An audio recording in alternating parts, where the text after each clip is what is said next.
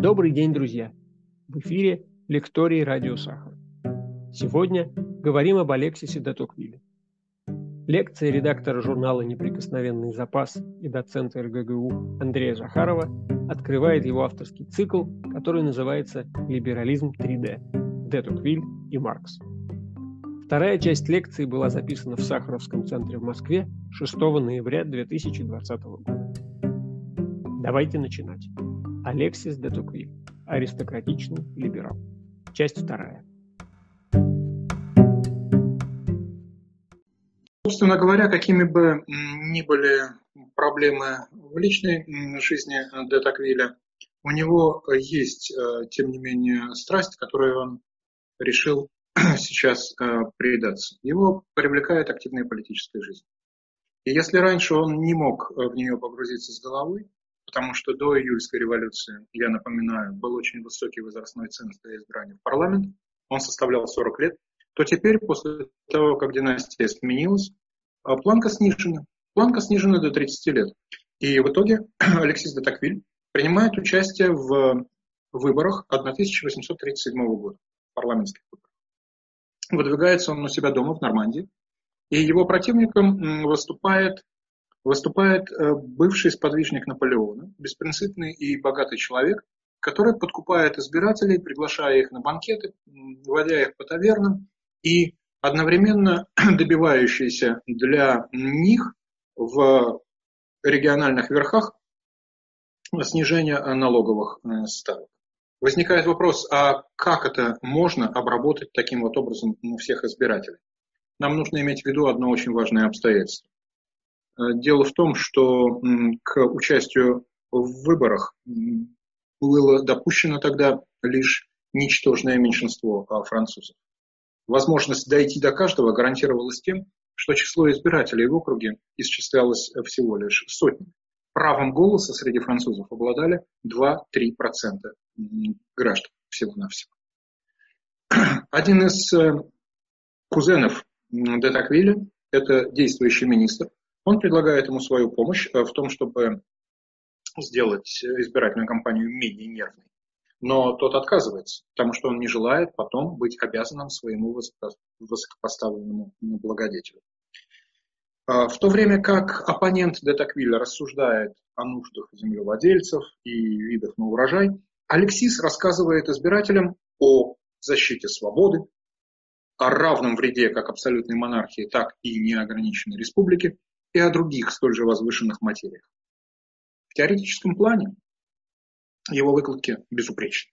Его выкладки э, безупречны, к ним невозможно предъявить претензий. Но местный электорат не проникся его идеей. Э, во вражеских памфлетах э, молодого кандидата называют аристократическим сном, и многие с этим были согласны. Из сказанного уже понятно, что свои первые выборы Детаквиль проиграл. Я говорил э, чуть-чуть выше о численности избирателей. Вот смотрите, за него проголосовали 210 избирателей, а его оппонента поддержали 247 человек. Иными словами, округ, где он выдвигался, это всего-навсего 500 избирателей. Через два года, однако, Палата депутатов была распущена в силу перипетий французской политики. И Детаквиль снова включился в избирательную кампанию. На этот раз ему благоприятствует электоральная удача, и он получает депутатский мандат. К этому моменту он уже вовсю работает над вторым томом «Демократии в Америке». Но, тем не менее, перспектива с головой окунуться в перипетии французской политики кажется ему очень и очень привлекательной. Он столько думал о политике, он столько написал о ней, а теперь появляется возможность потрогать ее руками, понять, как она работает на деле, на практике. Эта перспектива его очень возбуждает. И вот он приходит в палату депутатов, и наш молодой парламентарий почти сразу же впадает в уныние. Почему? Мы уже догадываемся, почему.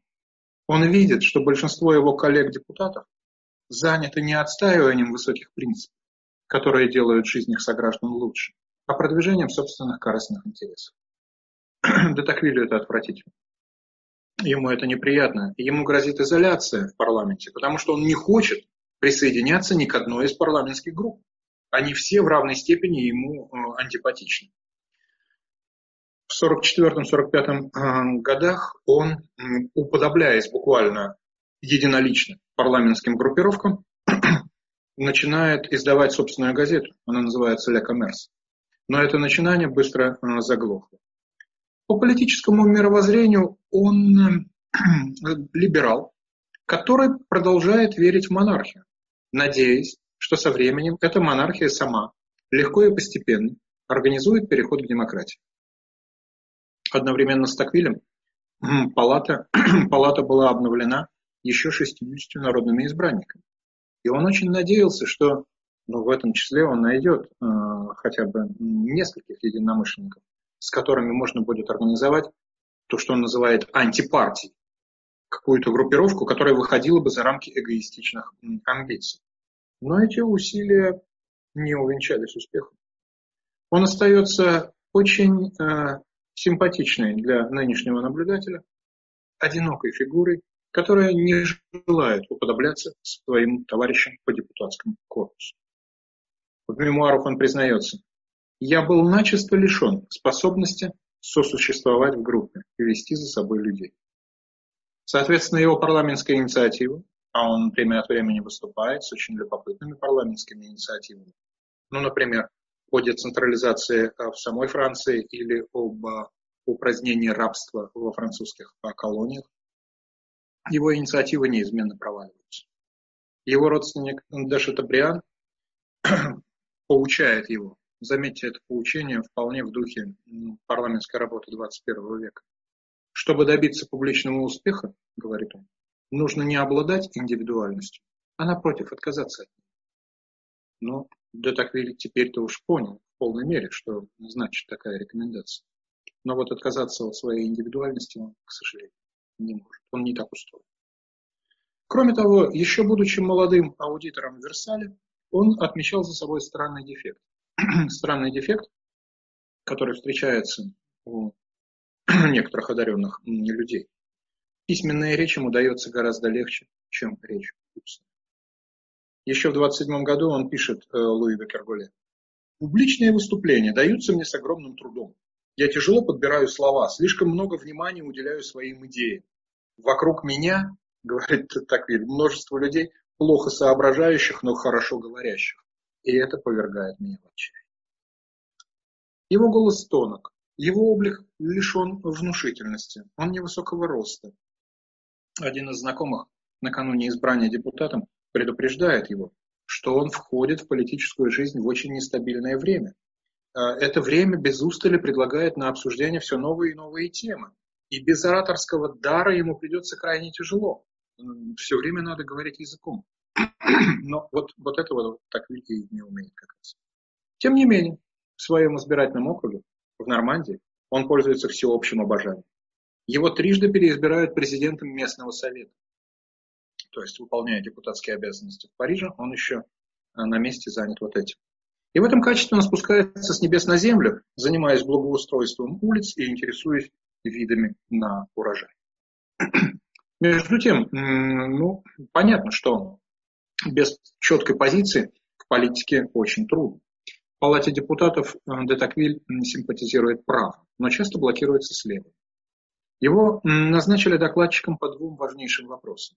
Один из них – это э, вопрос о рабстве, а другой – о состоянии пенитенциарной системы.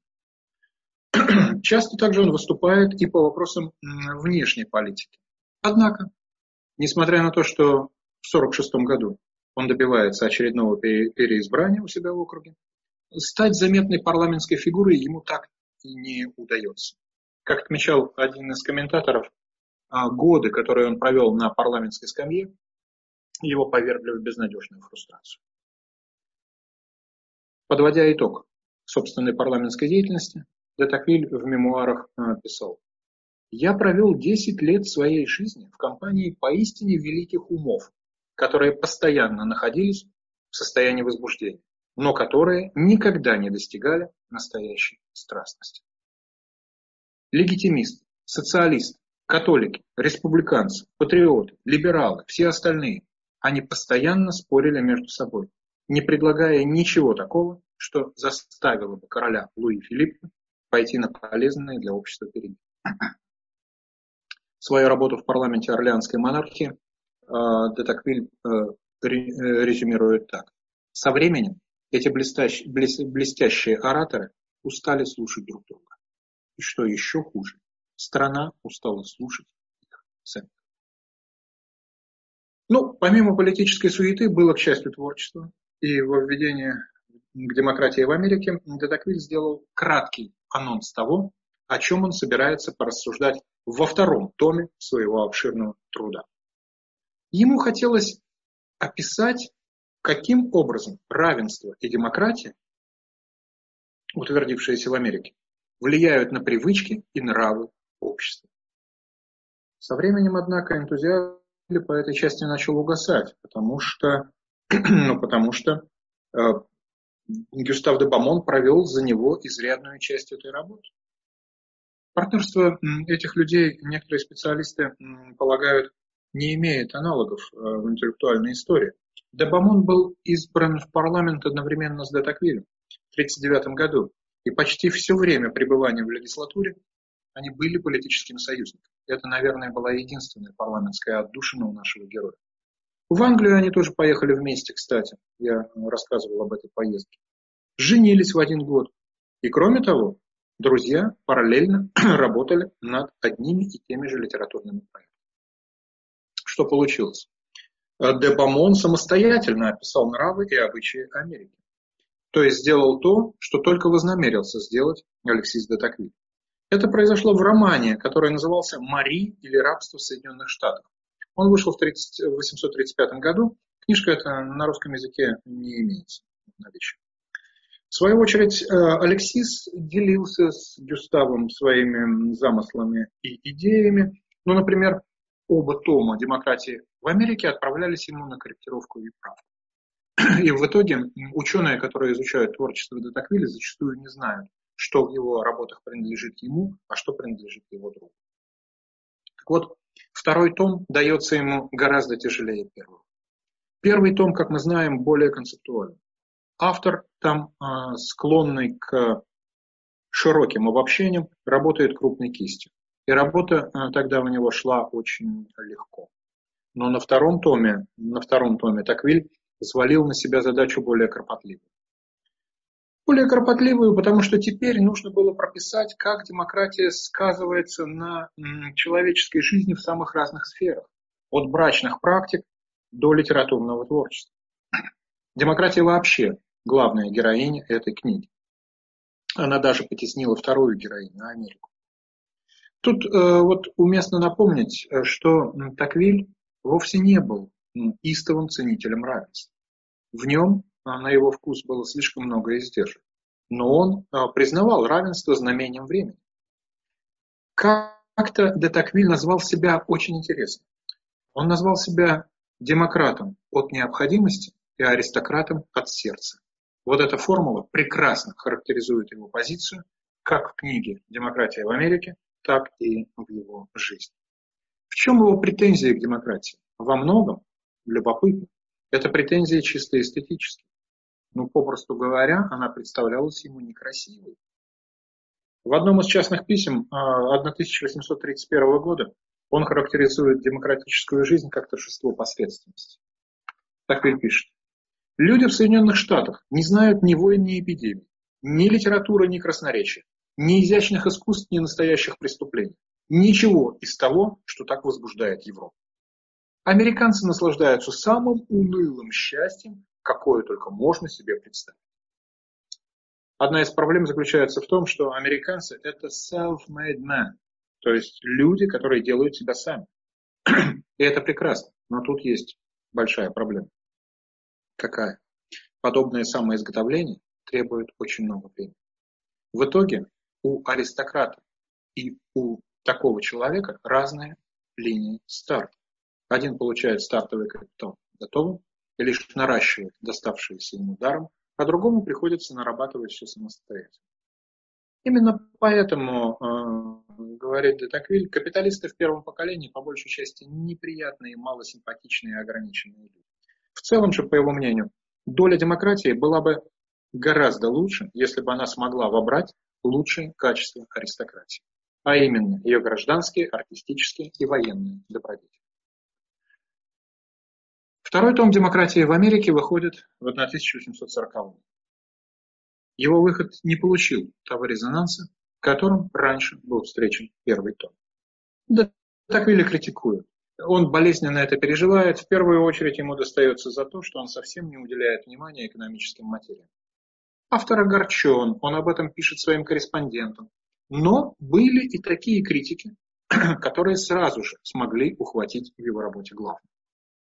Джон Стюарт Миль, английская звезда либерализма, почти ровесник Таквиля и герой одного из наших будущих разговоров, подготовил рецензию на оба тома работы. По его мнению, она стала первой философской работой, посвященной бытованию демократии в современном обществе. Впрочем, а, еще до выхода рецензии на второй том Детаквиль, изнуренный своими литературными трудами, решил поставить крест на писательской карьере. Он сообщает одному из своих корреспондентов. После завершения этой книги мое твердое намерение состоит в том, что, чтобы работать исключительно на себя и больше не писать для публики. Тем не менее, дело сделано, определенная репутация уже выстроена. Надо а, теперь было жить дальше, придумывая для себя новое занятие. И здесь я должен сказать, что сама жизнь подбросила Таквиля это новое занятие. Дело в том, что Франция не может успокоиться. Круги от Великой Французской революции идут по-прежнему, и она вступает в новую полосу политических катаклизмов. Приближается 1848 год, год всеевропейской революции. Де Таквиль, надо отдать ему должное, предчувствует это. В январе 1948 года, выступая в Палате депутатов, он это удивляет наблюдателей до сих пор, предсказывает приближение революционного взрыва. Он тогда обрушился на своих коллег с речью, где заявил о том, что они погрязли в невежестве, но при этом сидят на э, вулкане. Главная причина, это, кстати, очень актуальные слова в силу некоторых вещей, которые мы наблюдаем сегодня. Главная причина, из-за которой люди теряют власть, всегда одна и та же. Они перестают быть ее достойными, говорил тогда нормандский депутат своим коллегам. В ряду факторов, которые провоцируют революцию, он называл отличающую правящую элиту безразличие, глупость, порочность, бесталанность в управлении страной. Кстати, а, вот делаю небольшое отступление. Воплощением этого слепого самодовольства и неспособности менять жизнь для Детаквиля выступал сам король. Однажды монарх пригласил его на личную аудиенцию. Это смешно. Значит, э, автор э, пишет, что это произошло после того, когда он вернулся из Америки. Венценосец э, захотел с ним обсудить его впечатления. Во время той памятной встречи, Детаквиль пишет об этом в своих воспоминаниях, он сам не произнес и четырех слов. Все 45 минут говорил только Луи Филипп. Говорил только Луи Филипп. Он описывал американские достопримечательности так, как будто бы они вживую были перед его взором. Он вспоминал выдающихся американцев, с которыми встречался 40 лет назад. Причем делал это так, будто встречи состоялись только вчера. Он помнил их имена, возраст, семейные истории, предков, потомков. Все в мельчайших деталях. Конец цитаты. А, после того, как он выговорился, первое лицо стремительно удалилось, при этом поблагодарив озадаченного Алексиса за приятную беседу. Ну, когда такие люди управляют обществом, в принципе, в принципе а, можно а, ждать неприятностей. Так вот, революцию Детаквиль называл неминуемой. И он не ошибся. Прошел всего месяц после его исторического выступления в парламенте, и 23 февраля 1948 года на одной из парижских улиц солдаты расстреляли рабочую демонстрацию, убив полтора десятка человек. В столице э, начались бунты. Временное правительство, которое назначено было королем Луи Филиппом, ввело всеобщее избирательное право, реагируя на запросы общества. Но было уже поздно. Хотя мера сама по себе э, была, конечно, очень важной. потому что э, ликвидировался полностью имущественный ценз, о котором я рассказывал выше, и теперь, и теперь доступ к избирательным урнам получали почти все французы. Если раньше, если раньше 241 тысяча всего лишь обладала правом голоса, из 30 миллионов, то теперь практически все мужское население Франции получало доступ к голосованию. Но, вопреки уступкам властей, уличные толпы уже не хотели расходиться. 24 февраля, спустя день, в Париже начинаются абсолютно масштабные беспорядки. Люди скандируют э, лозунг «Да здравствует реформа». Вскоре этот лозунг подхватывают национальные гвардейцы, которые охраняют Королевский дворец. И Луи Филипп, который чувствует на своей шее холодок гильотины, э, считает благом для себя отречься от престола и вместе с семьей покинуть столицу. Палата депутатов распущена. Франция вступает в период Второй Республики. Совершенно новый. Детоквиль пишет в своих воспоминаниях. Кстати, наименее известный из своих книг. А, эта книга увидела свет только в 1893 году, спустя несколько десятилетий после кончины автора. Так вот он пишет.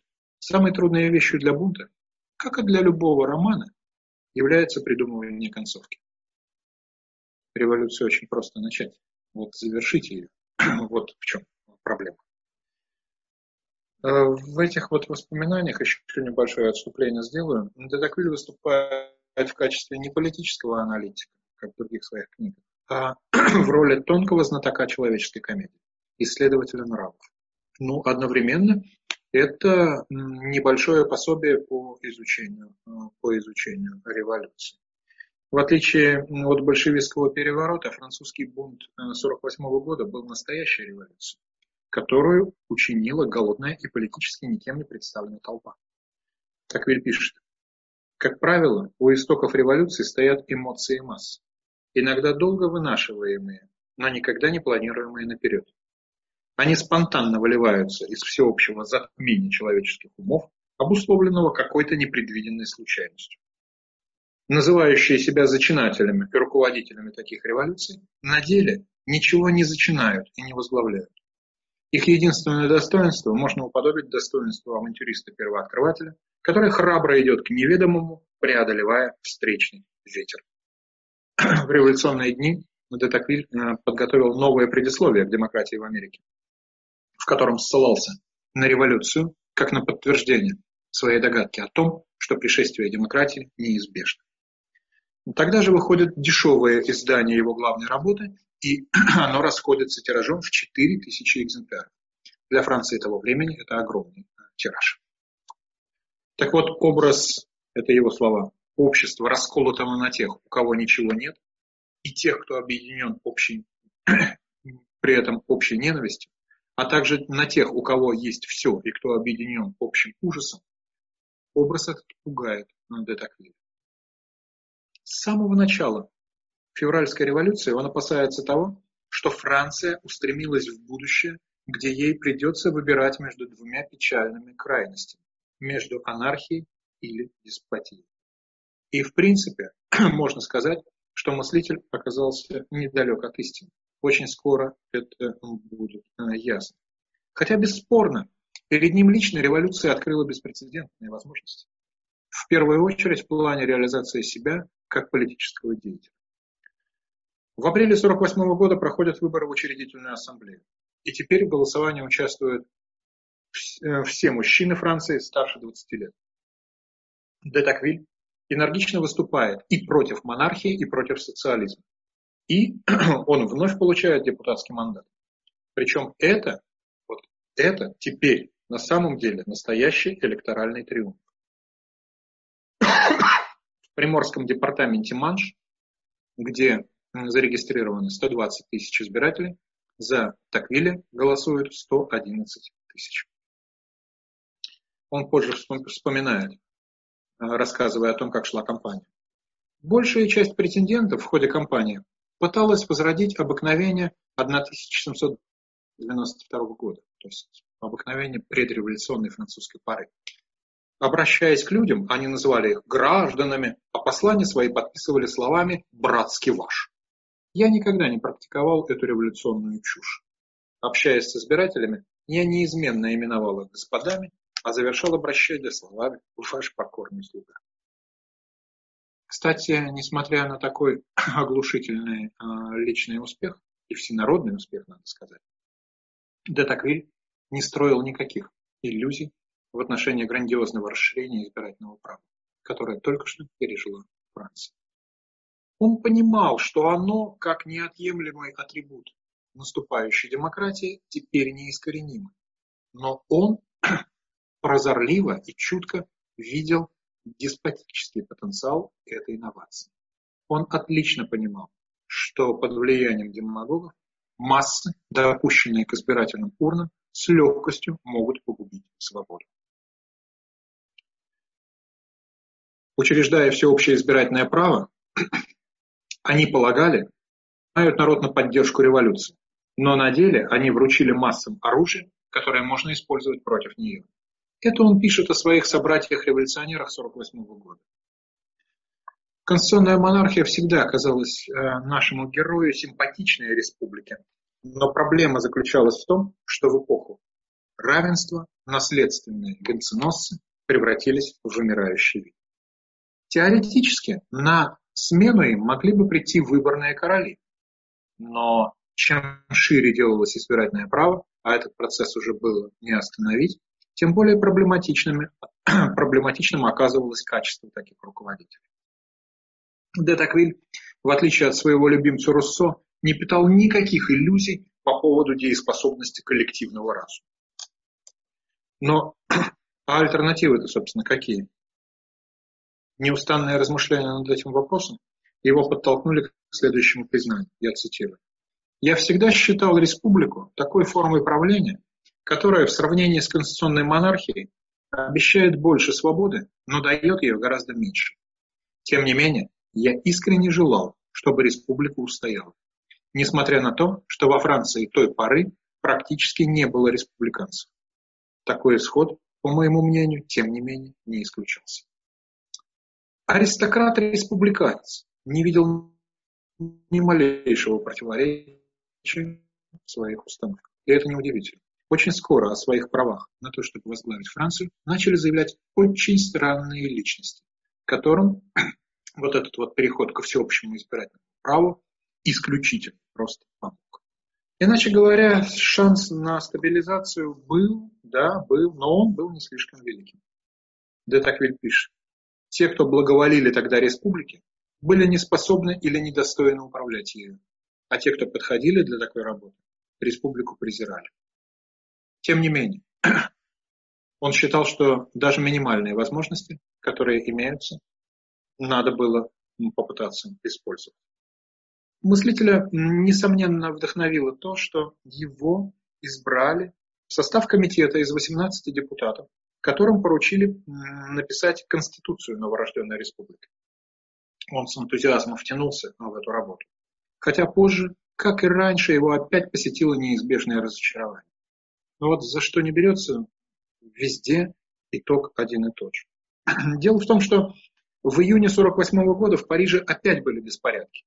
Революция закончилась э, зимой, э, и тут наступает лето.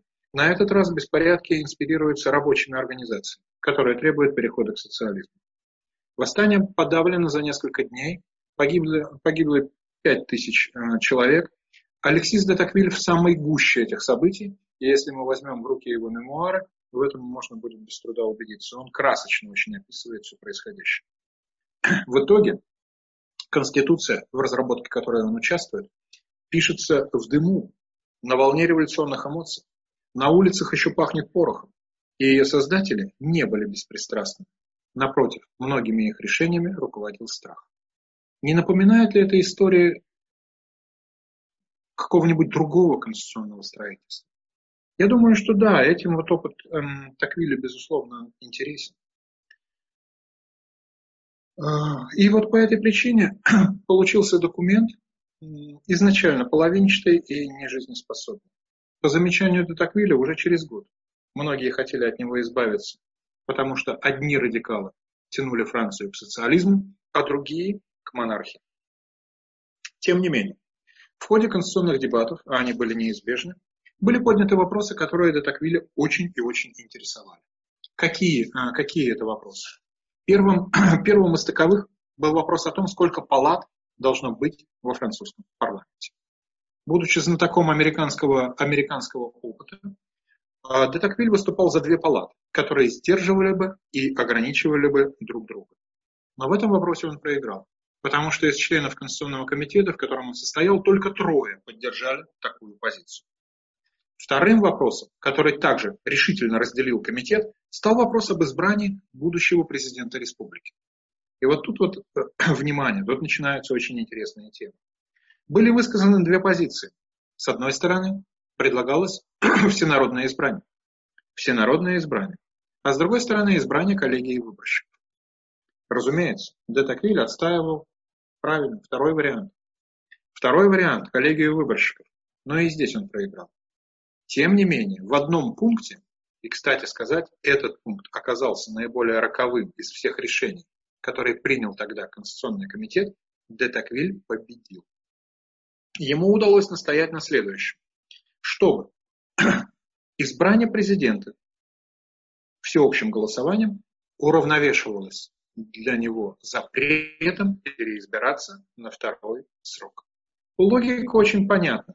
Если граждане ошибутся, не надо предоставлять им второй шанс повторять свою глупость. Одного раза для первого лица будет вполне достаточно. Как выяснилось позже, наиболее проницательные французы опасались могучей президентской власти совсем не зря. Так ведь пишет, цитата. Позволить президенту обладать теми же полномочиями, какими обладал король, одновременно гарантируя ему избрание всем народом, и это сделало бы республику абсолютно невозможной. Нужно было либо резко сузить полномочия президента, либо сделать его лицом, избираемым национальным собранием. Но нация, к сожалению, не желала слушать ни о том, ни о другом. Летом 1948 года, однако, довольный собственным тактическим успехом, запрет второго срока, я имею в виду, нормандский парламентарий еще даже и предвидеть не мог, как поведет себя неуравновешенный президент, которого он предвидел, столкнувшись с запретом на продление собственных полномочий. Здесь буквально начинаются очень наши темы, очень интересные, современные темы. Между тем, по мере того, как шла конституционная работа, во Францию из английского изгнания вернулся персонаж, которому было суждено сыграть Э, важную роль не только в европейской истории XIX века, но и в личной судьбе де Токвилля. О ком я говорю? Я говорю, разумеется, о принце Луи Наполеоне, племяннике Наполеона Бонапарта, который, оказавшись на родине, сразу же был избран в обновленный парламент. Его возвращение приветствует обывателя, которых напугало недавнее революционное безобразие на парижских улицах. в Луи Наполеоне они видят деятеля, который способен навести порядок в стране. Де Токвиль вспоминал. За него сообща проголосовали и республиканцы, и легитимисты, и демагоги. Ибо нация в то время была похожа на стадо овец, которое мечется во все стороны, не разбирая дороги. Опираясь на мощную поддержку в элитах, Луи Наполеон очень скоро стал президентом республики. Репутация, которую Токвиль заработал к этому времени, демократия в Америке, членство в французской академии, неучастие в склоках политических партий в предшествующее десятилетие, сделали так, что новоявленный глава государства неожиданно для нашего героя обращает на него внимание. Он предлагает ему не больше, не меньше, как стать членом правительства. В мае 1849 э, в стране вновь проходят парламентские выборы. И де Токвиль, это уже привычка, в очередной раз подтверждает свой мандат. Описывая его политическое позиционирование в то время, один из комментаторов говорит, он входил в меньшинство большинства.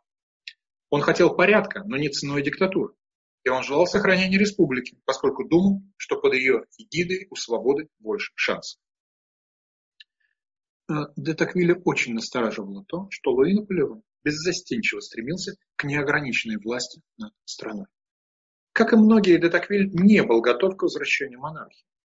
да и не просто монархии, еще воплощаемый человеком, который прославился только своими бесчисленными любовницами, сомнительными сделками и странным окружением, которое состояло по определению самого Детаквиля из интриганов, а, авантюристов и лакеев. Характеристики, которые раздаются а, на страницах его воспоминаний будущему императору, а, исключительно уничижительны. По словам Детаквиля, этого любителя вульгарных удовольствий и кричащей роскоши избрали президентом лишь из-за того, что он был абсолютной посредственностью. Ну, бывает, скажем.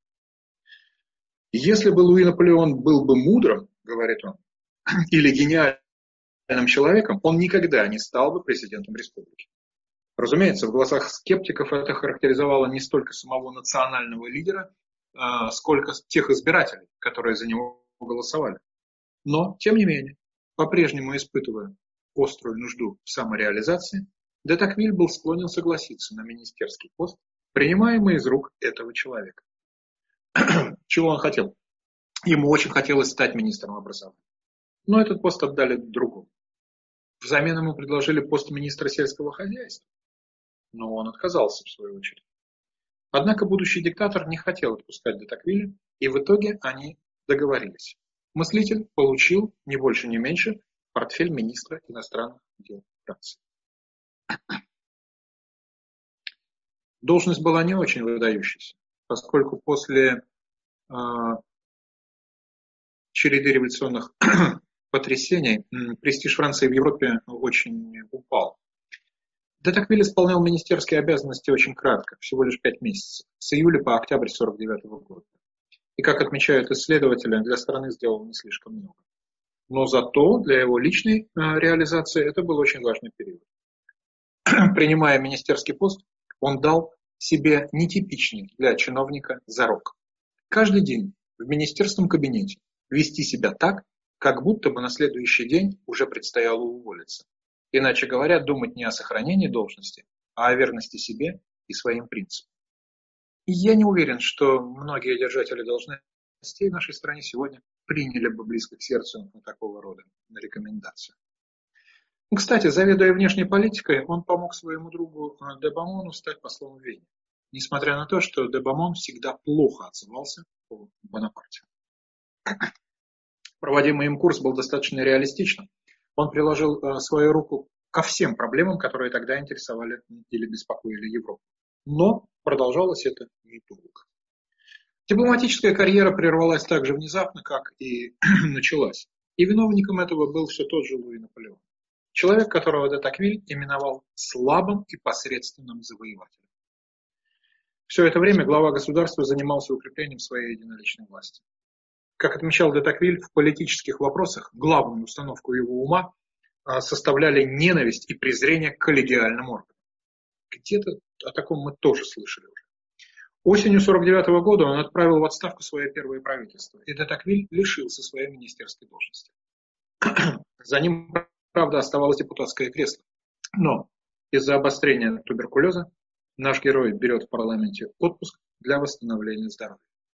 Летом 50-го года Чита Детаквиль отбывает на побережье Неаполитанского залива в Соренто, где Алексис и написал те мемуары, воспоминания, recollections, которые я часто сегодня цитирую. Во Францию они возвращаются лишь через год. Лишь через год, а в 1951 году, весной, весной, застав страну в ситуации очередного и опять острейшего политического кризиса. В чем суть? В чем суть? И что опять беспокоит Детаквили, что его опять заставляет включаться в политику? Продолжая концентрацию власти в своих руках, а Луи Наполеон больной человек. Он не мыслит для себя никакой возможности с кем-то делиться властью. Так вот, продолжая концентрацию власти, он ставит перед национальным собранием выбор, который изначально был неизбежен. Депутатам теперь надо решить. Или они разрешают ему переизбираться на второй срок, а я говорил выше, что Таквиль добился внесения в Конституцию запрета несколько лет назад. Или же они вступают в открытую конфронтацию с президентом. Надо отдать должное депутатскому корпусу Франции той поры, они не поддались давлению узурпатора, человека, стремящегося сделать свою власть безграничной, они выбрали второй путь. И реагируя на это, 2 декабря 1851 года Луи Наполеон производит государственный переворот. Де Таквиль уже пришлось пожалеть о своей былой принципиальности. Он считает, что если бы переизбрание было бы юридически допустимо, то, может быть, республику удалось бы спасти. А республика – это ценность. Поскольку он понимал, что переизбрание Наполеона на второй срок в качестве президента повлечет за собой то, что он а, в конечном счете объявит себя и монархом. Он пишет, в этом пункте мы сделали грандиозную ошибку, которая повлекла за собой самые печальные последствия. Нас ужасала та угроза свободе и общественной морали, которую воплощал в себе неоднократно переизбираемый президент. Но мы не поняли тогда того, что решение о прямом избрании главы государства народом сделает катастрофу неизбежной. Голосование по данному вопросу, состоявшееся летом 1949 года в Конституционном комитете, и последствия, которые оно спровоцировало, остаются самыми неприятными моими воспоминаниями о том времени. Это неудивительно. Это неудивительно, потому что теперь национальное собрание распущено. Национальное собрание распущено, а наиболее видных депутатов и республиканских э, военачальников берут под стражу. Собрание же из 20, простите, из 230 народных избранников, которое не составило, однако, кворум, и де Таквиль принимает в нем участие, прошло в здании парламента. Депутаты намеревались объявить действия Луи Наполеона незаконными. Но вскоре здание блокировали войска. Народные избранники перебираются в префектуру одного из парижских округов и там принимают декрет, обличавший государственный переворот. Я просто не комментирую аллюзии, которые возникают, когда мы знакомимся с этой историей.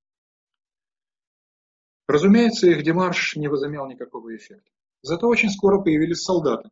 И в префектуру, э, в префектуру являются, э, являются представители э, национального лидера. Оппозиционных депутатов припровождают в казармы и задерживают на два дня. Среди них был и Детаквиль, который в это время успел написать письмо в Лондонскую Таймс, осуждавшее переворот. Подчеркивая персональное уважение к Детаквилю, новоявленный император предложил ему вновь занять министерское кресло. Но, но тот отказался до самого, э, до самого своего последнего дня, оставаясь непримиримым врагом Второй империи.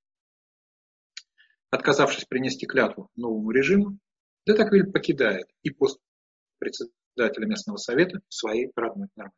Теперь он частное лицо. Собственно, с этими событиями его политическая, активная политическая жизнь завершается. Еще в 50-м году, да, и, соответственно, мы приближаемся к концу э, нашей истории. Еще в 50-м году он писал в письме Луи де Карголе. «Мне кажется, моим подлинным призванием является работа ума. Я гораздо сильнее в мыслях, чем в делах.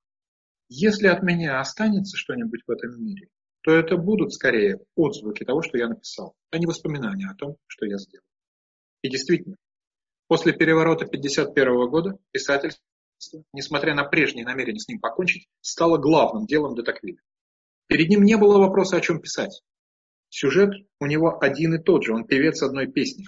Этим предметом могла стать э, только революция, которая 60 лет назад состоялась и до сих пор Францию трясет. Так на свет появилась книга «Старый порядок о революции». Это одно из открытий, это одно из открытий, которое Таквиль сделал в этой книге. Оно вот в чем. Старый порядок во Франции означал все большую централизацию. Дворянство постепенно, постепенно передавало власть короне, взамен требуя лишь того, чтобы его не трогали и оставили в покое.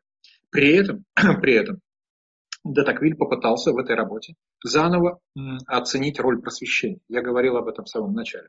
Видя в нем не практическое, а сугубо теоретическое учение, которое принесло больше вреда, чем пользы.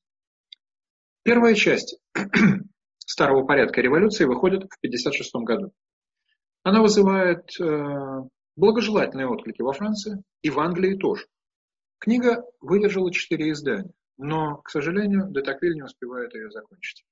Во вторую часть были написаны лишь две главы. Тем не менее, новая работа опять оживила контакты ее автора с Джоном Стюартом Миллером. Прославленный английский философ вновь откликнулся на выход книги хвалебной рецензии.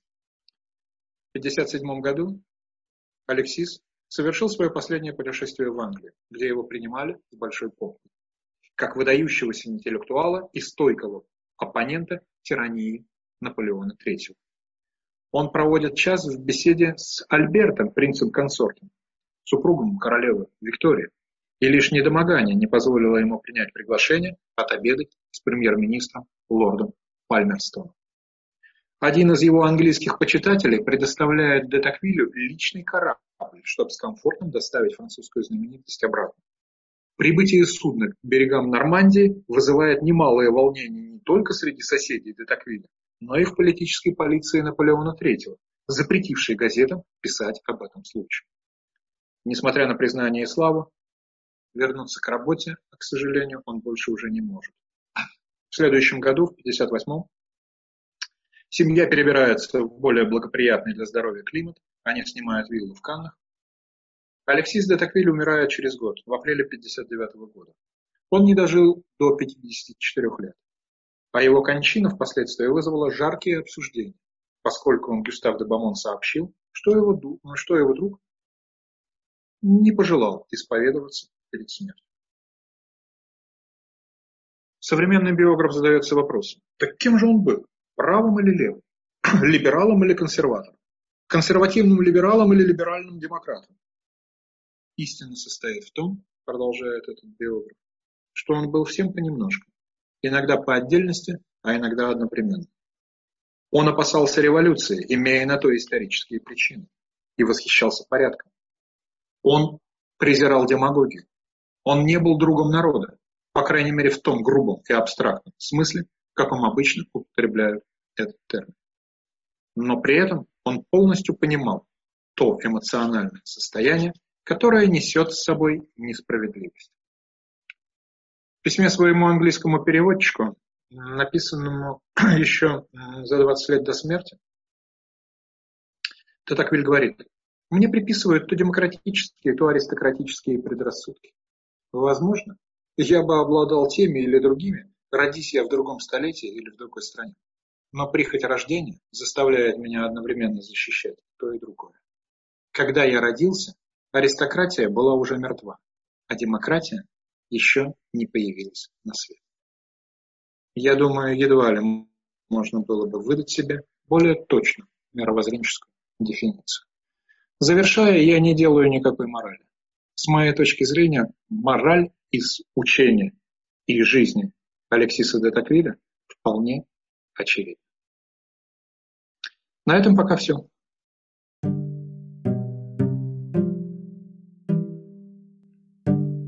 С вами был Лекторий Радио Сахара. Оставайтесь с нами, ставьте лайки, делитесь ссылками в социальных сетях.